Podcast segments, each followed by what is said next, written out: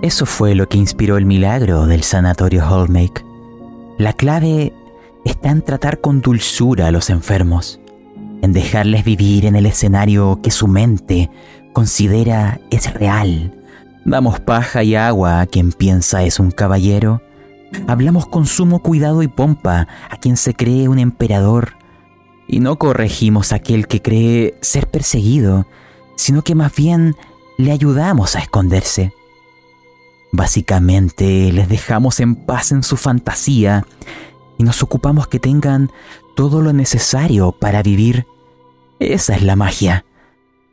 Me gusta llamarlo el sistema de la dulzura y doy gracias a los cielos que hoy, en esta noche tormentosa, ustedes hayan venido a visitarnos.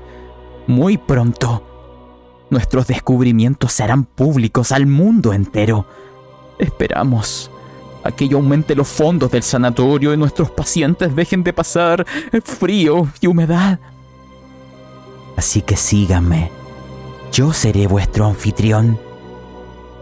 En esta desventura en Nevermore de Perverso de 20. Una historia que nos llevará a lo largo de cinco episodios a la desventura con dos tristes desgraciados. Todos los detalles, revísalos en la descripción de este audio o video.